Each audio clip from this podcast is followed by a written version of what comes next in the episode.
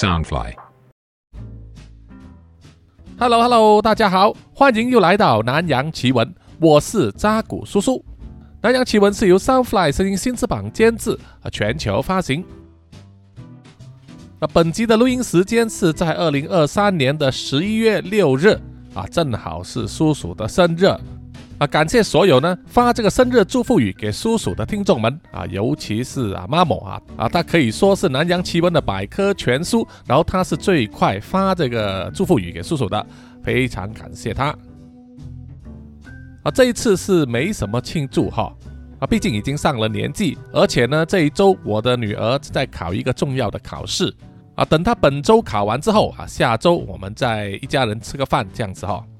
那么在叔叔这个人生步入第五十一年的年头里啊，啊，希望能够继续维持呢，没有负债啊，不会穷啊，没有生病啊，身体健康，还有呢不会无聊啊，继续做自己喜欢的事啊，包括这个南洋奇闻的 Podcast。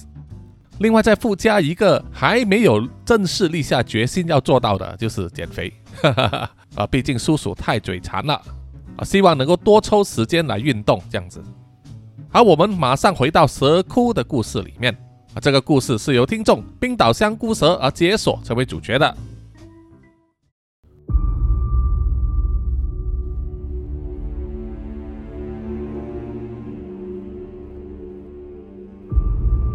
那么上集就说到啊，这个学校里面的小霸王靠呢，就和他的四名跟班烫、威强。Chom 和微软呢，常常霸凌一位同学，叫做 Bido，啊，整天说他又脏又臭，啊，长得像智障的，啊，有时也叫他的外号像菇头。那么在某一天，他们向 Bido 勒索金钱，还殴打了他一顿之后，结果隔天 Bido 没有来上学，因此靠啊就被他的老师 Johnny 老师呢命令他在放学之后啊要去找这位 Bido，把要做的课业交给他，并且要问他到底什么情况。那么靠是非常不情愿走这一趟，但也没有办法违抗老师的命令啊。于是呢，就叫他的四名跟班跟他一起去了 B 短的家。不过他们没有想到的是啊，B 短的家呢是住在一个树林深处的沼泽地带啊，住的屋子又老又脏又残旧，周围还有一阵土臭味。当 B 短出来应门的时候啊，靠的几名跟班就把气出在 B 短身上啊。一直殴打他啊！就在这个时候呢，B 朵的家里面突然间涌出大量的细小黑蛇，把靠的四名跟班逐一的抓住，拉入房子里面。这可把靠吓得屁滚尿流了，于是他赶紧逃跑。跑了一段距离，冲出马路的时候，差一点被来车撞倒啊！幸好那一辆车呢及时刹得住，而且就是那么巧呢，那一辆车就是靠的父亲。三本所开的警车，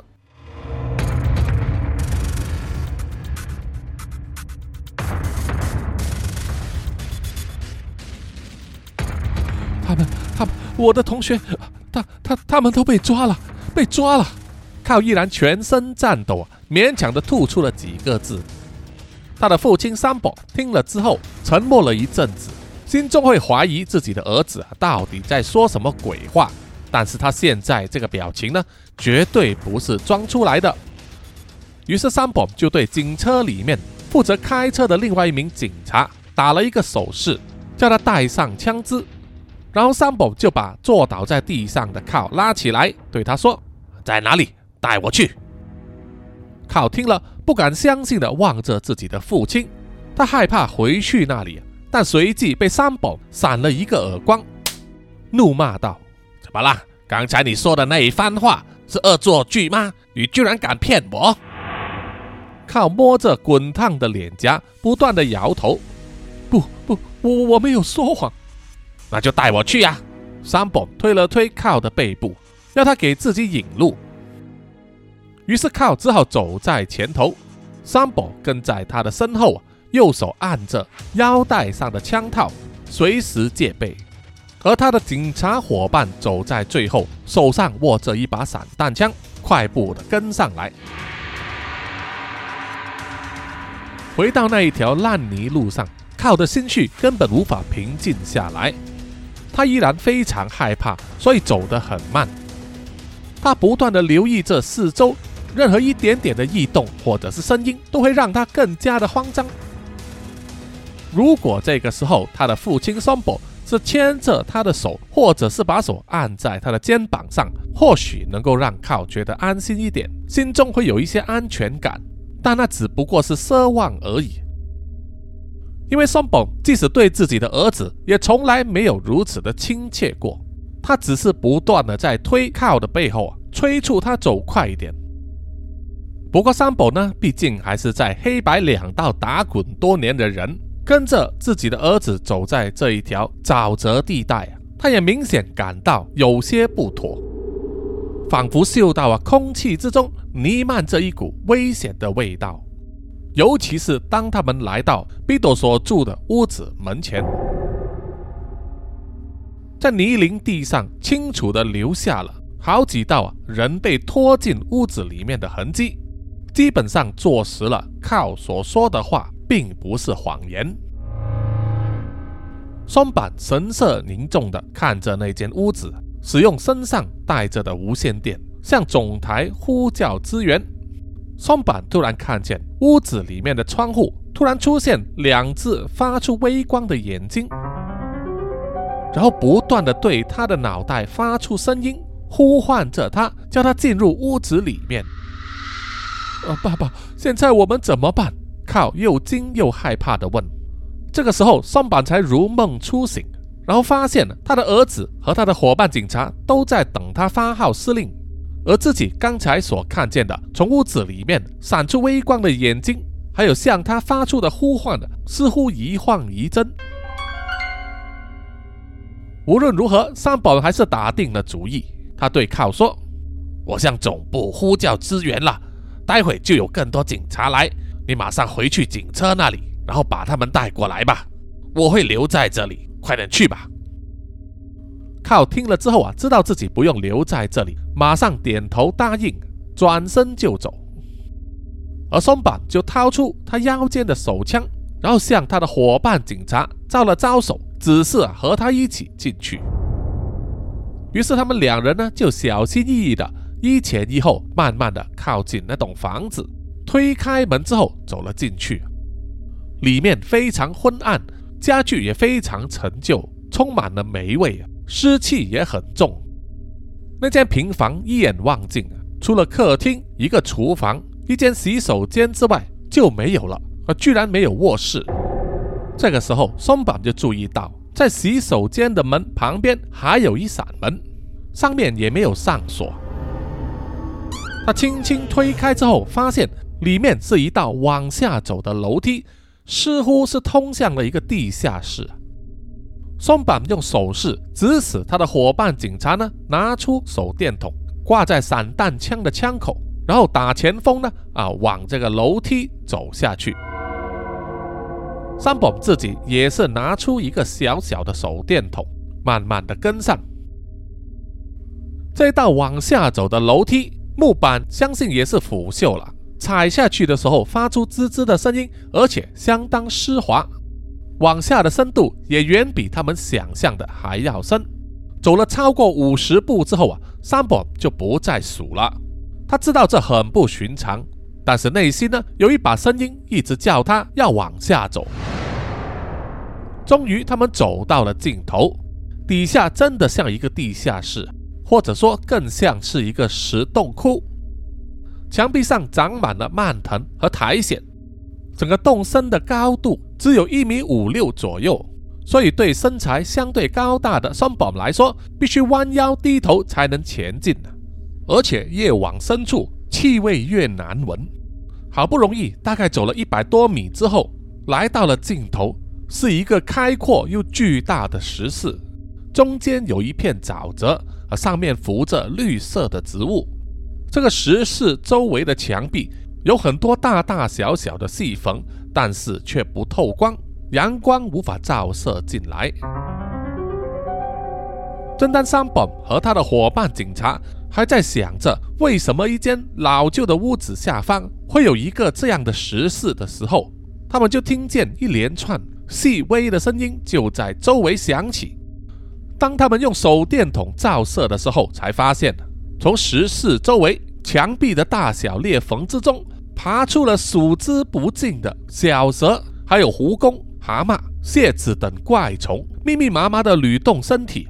对有密集恐惧症的人来说，简直会让他心里的恐惧感直线上升到爆表。松本心中大感不对劲，转身就要走的时候，却发现身后他走来的通道同样已被大量的蛇虫包围，没有退路了。那名伙伴警察吓得全身发抖，不知道该怎么办。毕竟在这种情况之下，他们手上的枪根本没什么作用。而三本这临危不乱啊，赶忙从腰间掏出他的警棍，然后在一端绑上他的手帕，取出打火机，点火燃烧，成为一支简单的火把，在这个阴暗的洞穴里面挥动啊，对包围过来的蛇虫多少有一点阻吓的作用。但这毕竟不是长远之计，因为手帕上并没有沾有油脂，那块手帕很快就会烧尽。而蛇虫已经把三本和他的伙伴重重包围，困在一个半径大概一米多的小圈子里。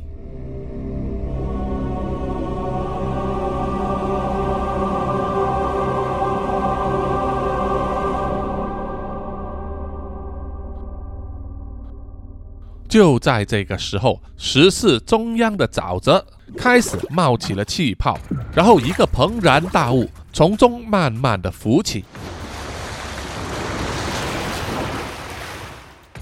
双本用手电筒照射过去啊，发现不得了，居然是一只巨大的蟾蜍，嘴巴大的可以把一个人吞下，身体从沼泽浮起来的时候，几乎到了石室的顶端，已经可以用怪物来形容了。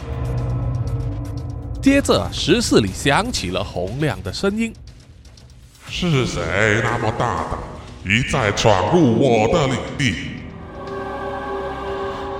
三本听见的声音之后啊，循着声音的来源，用手电筒照过去，发现那是来自巨大蟾蜍的头部。它头上有一个像是皇冠一样的东西，仔细一看呢，是一张用蔓藤制成的宝座。宝座上坐着一个身材矮小的人，像小孩子一样。但是却有一个蛇的头部。啊，你是什么东西呀？三本不敢相信自己的眼睛，忍不住问了一句。那一个蛇人回答说：“我是这一片森林的主人，沼泽的王者。无知的人类，你应该称呼我为沼泽蛇王。”三宝听了之后啊。稍微放下心来，因为眼前即使是一个怪物，既然能够用语言沟通，那么就有商量的余地。不管处于任何情况，只要有得谈，有利益的交换，那么一切就好办得多。啊，这是他在黑白两道能够混那么多年啊所秉持的一贯法则。于是三宝指示他的伙伴警察跟着他一样脱下了帽子。向沼泽蛇王行了一个礼，然后就说：“啊，是我失礼了，沼泽蛇王，我是城镇的警察三宝，这一位是我的伙伴，我们只是一时迷路，闯入了你的领地，非常抱歉，我们无意为你带来任何麻烦，只要你愿意行个方便，我们马上就走。”三宝的话说的面面俱圆，而且带有奉承之意。那是因为他在别人的屋檐之下不得不低头，因为君子不吃眼前亏。只要离开这里之后，他向市政局报告，派人来把这一片树林都铲平和烧掉啊，也不迟。沼泽蛇王听了之后，沉默了一会，然后就说：“三伯先生，既然你是城镇的警察，也相当识趣，我就不跟你计较。”你们现在可以走了。说完之后啊，三宝和他的伙伴警察呢，身后他们来的那条道路，原本布满的蛇虫呢，现在已经开始自动退开，让出了一条路。伙伴警察喜出望外，开心的马上就要走，但是三宝却还有别的意图。因为这是一个啊给他结交新朋友的好机会。于是他就说：“感谢你，沼泽蛇王，你的大度我会记得的。为了感谢你的宽宏大量，我出去之后应该要回礼给你才是。你觉得一只羊怎么样？”沼泽蛇王听了之后啊，似乎呢很满意，笑着说：“嗯，山伯先生，你这个提议我非常喜欢。我觉得啊，一头羊再加上一头牛就差不多了。”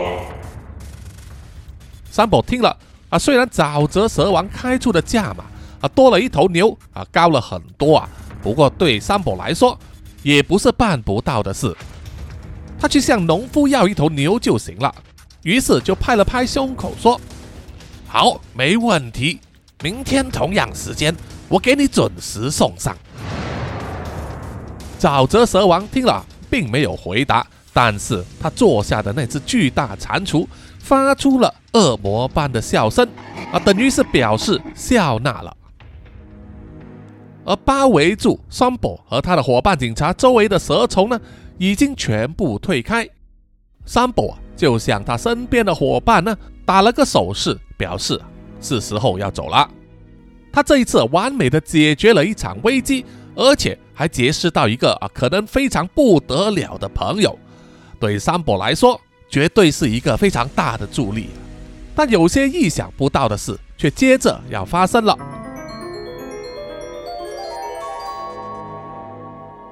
当松本和他的伙伴警察刚离开时事。走进那一条又矮又小的通道时，他就听见身后响起了熟悉的声音，是他儿子靠的呼叫声。然后就是沼泽蛇王说着熟悉的一句话：“是谁那么大胆，一再闯入我的领地？”松伯赶忙跑回石室里，只见自己的儿子靠头上脚下的被大批的小蛇缠绕住全身，从一旁的石洞。被拉进石室来，靠看见巨大的蛤蟆，已经吓得面无人色，更别说要回答问题了。松柏赶忙走上前去，半跪在靠身边，确认他还活着，而且没有受伤，然后就向沼泽蛇王说：“啊，沼泽蛇王大人，请你原谅，这是我的儿子，他年纪还小，不懂事，是我叫他在外面等待的。如有冒犯，我向你赔罪。”请你也放过他吧。沼泽蛇王用充满怀疑的态度啊问：“哦，原来这个是你的儿子？”山伯笑嘻嘻地说：“啊，没有错，正是我的儿子啊！哈，不如这样子吧，我再多加一头牛作为谢礼，怎么样？就请你宽宏大量，连我儿子也放了吧。”但是这一次，沼泽蛇王似乎不情愿了。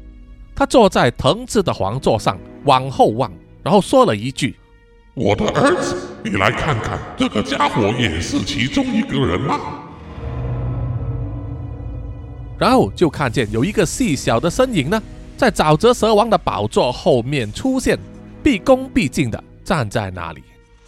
山伯并不认识他，但是靠却认得，因为那个就是他常年在霸凌的毕斗。靠的眼神充满恐惧，而毕董和他四目交界之后，也默默的点头，然后就把身体缩回王座的后面。从这一刻开始，沼泽蛇王的态度就有了一百八十度的转变。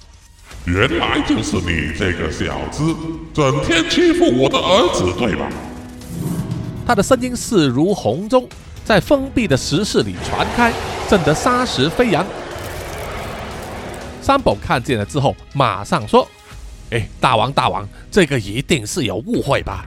我的儿子只是一个学生，一向勤奋好学，知书识礼的，怎么可能会欺负你的儿子呢？这当中一定有什么误会吧？”沼泽蛇王望向了三宝，大喝一声：“绝对没有！”这时候，原本消失在山壁内的那些蛇虫呢，现在又马上涌了出来。把山本和他的伙伴警察再次重重包围，被吊在半空的靠吓得全身颤抖，水从他的头上滴下来，原来是他吓得尿裤子了。沼泽蛇王说：“我们和你们的人类社会本来河水不犯井水。我把我唯一的孩子送去你们的学校，是要学习和你们人类共存。没想到你的孩子居然和其他人类长期联手欺负我的孩子。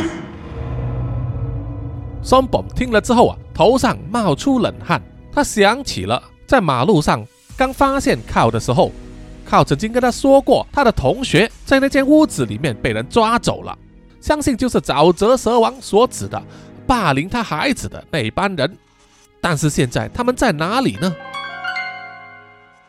沼泽蛇王说：“你们知道吗？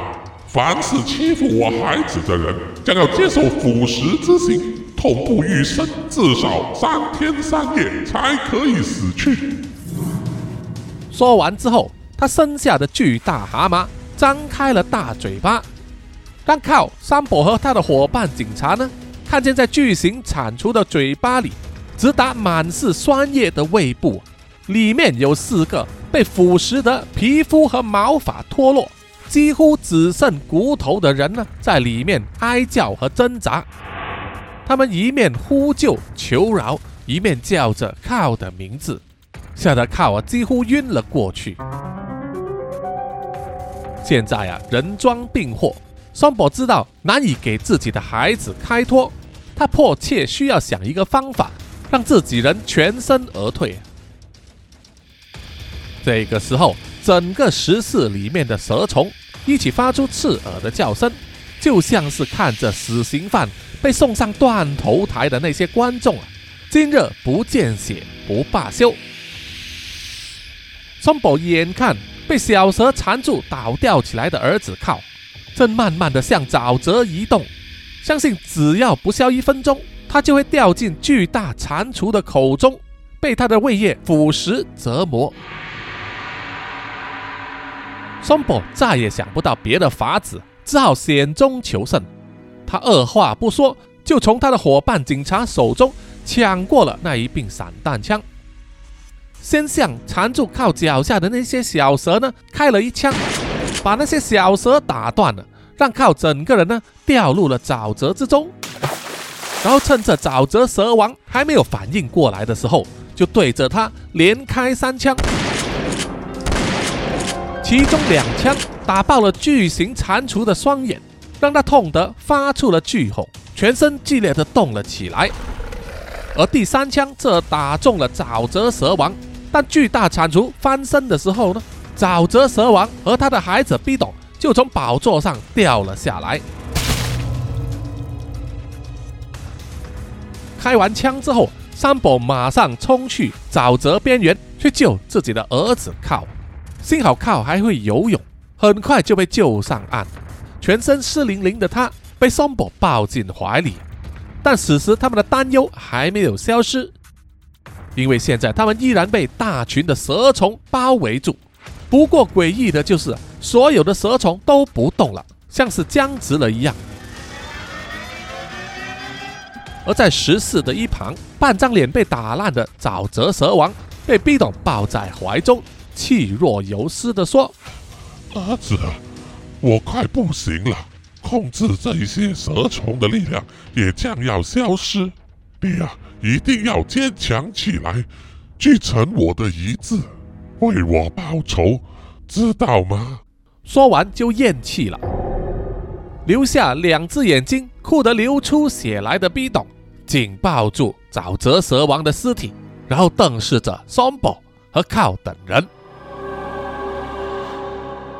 果然，在沼泽蛇王被打死之后，石室里面所有的蛇虫像是失去了控制，骚动起来。有其他的蛇都不约而同地说着同一句话。蛇王死了，那么我就是下一任的蛇王。这一句话此起彼落，就像是一个刚刚失去领导人的国家，瞬间变成了一盆散沙，开始自相残杀起来。体积较大的蛇或咬或吞，去吞食其他的蛇还有虫类，而巨大的蟾蜍也同样失去了理性，在那窄小的石室里面跳动。一落地的时候，脚下不知踩扁了多少蛇虫。它的巨大身躯也撞得石室地动山摇，像是快要崩塌了。走，快走啊！山伯拉起自己的儿子，对他的伙伴说。于是他们三人呢，就趁着这一场骚乱，往来时那一条通道跑去，也不管脚下踩到什么，总之就是不要停下。有一些蛇虫想要攻击他们，不过多半都被其他的同类相杀，可说是鹤蚌相争啊，渔翁得利了。终于耗费了大量的力气，山伯靠和他的伙伴警察呢，才冲出地下室。跑出了那间古老的房子，回头一望的时候，只见那一栋老旧的房子已经开始崩塌，它下面的土地也开始塌陷，在几阵巨响之后才平息下来。那间老旧的房子已经不复存在了，而下面只剩下一个巨大黑漆漆的洞口。大约半个小时之后啊，这个地方已经被大量的警察、消防员还有救护车呢团团包围。三伯忙着交代事务，只有靠坐在救护车旁边，接受医护人员给他检查，并给他身上的一些皮外伤消毒和贴上胶布。好了，儿子，我们回家吧。三伯擦了擦汗，满脸倦容，走过来对靠说。劫后余生的靠用呆滞的眼神望着他的爸爸，然后问：“那我的同学他们怎么办？”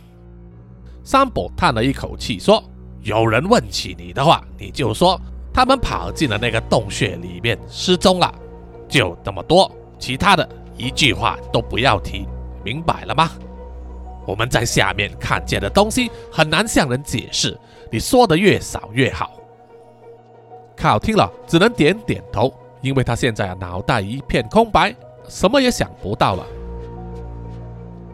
三宝带靠上了警车，在天色渐渐暗下来的时候，回家的途中顺便都去买了炸鸡还有啤酒。这一天晚上的晚餐是靠有生以来呢呃吃过最开心的晚餐了，因为今天整个晚上他的父亲三宝虽然喝酒，但是却一直笑着，心情非常好。靠能吃到美味的炸鸡，他也很开心，而且在历经劫难之后啊，吃起来味道特别好。而关于其他的事情啊，靠也不要再想了，他的脑袋已经没有多余的空间可以去思考别的事情，比如说他思维跟班的事啊，他潜意识中不断的告诉自己不要去想，只要听从他父亲所说，他们在那个洞里发生意外失踪了就行了，万事啊都由他爸爸给他担着。在吃饱之后，靠回到房间，可能是因为疲累的关系，很快就睡着了。不过这个晚上是有人欢喜有人愁，在那个森林里，离比董原本的家啊塌陷的那个大洞附近，一片漆黑的沼泽里浮出了两个身影。那是比董，他拉着自己死去的父亲沼泽蛇王的尸体爬上了岸。他小心翼翼的，以免发出多余的声音，同时还四处观望，确认没有任何人类在现场。然后就在一棵树下坐下来，抬头望着一轮明月，开始回想他过去的日子。确实，他的父亲沼泽蛇王当初要他去人类的学校上学，是为了给他增进知识，了解人类的文化和习性，对各种情况的反应等等。在沼泽蛇王的力量之下，毕董的外表就转变成和人类孩童相似的模样，但那也只是从他们的角度来看。而在人类的眼中，毕董的样子分外的格格不入，无法融入人类的社会圈子。啊，再加上其他种种的原因，所以在这一段不长不短的学校生活里面，毕董过得并不开心。但他还是听从他父亲的说话，尽力去做。直到前一天，他被靠以及那四名跟班呢打得遍体鳞伤，不愿去上学，躲在家中的巢穴。原本只是一个小小的举动，结果没有想到招来了大祸。屋子没了，巢穴没了，连他的父亲也死了。B 董望着天上的月亮，再次流下泪来，悲伤的不得了。他想起了沼泽蛇王在死前对他的遗言，一定要给他报仇啊！于是 B 董握紧拳头，咬住牙根，走到了沼泽蛇王的尸体旁，一手伸去已经烂掉半边的头部里，握住了一些血肉，然后用力撕下，然后放进自己的嘴巴里，开始吃起来。花了几个小时，吞食了大半的身体之后，B 董的身体开始产生变化，不再是矮小驼背、瘦弱的孩童模样，而是开始长出强壮的肌肉，外层还有坚硬的鳞片，而且体型也快速的增长。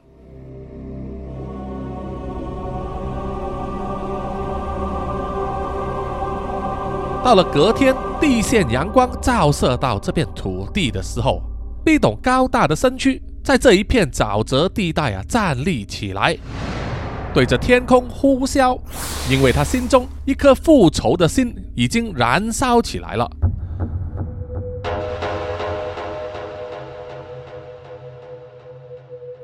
好的，本期的故事就暂时到此结束啊，请大家呢留意下一集的故事大结局。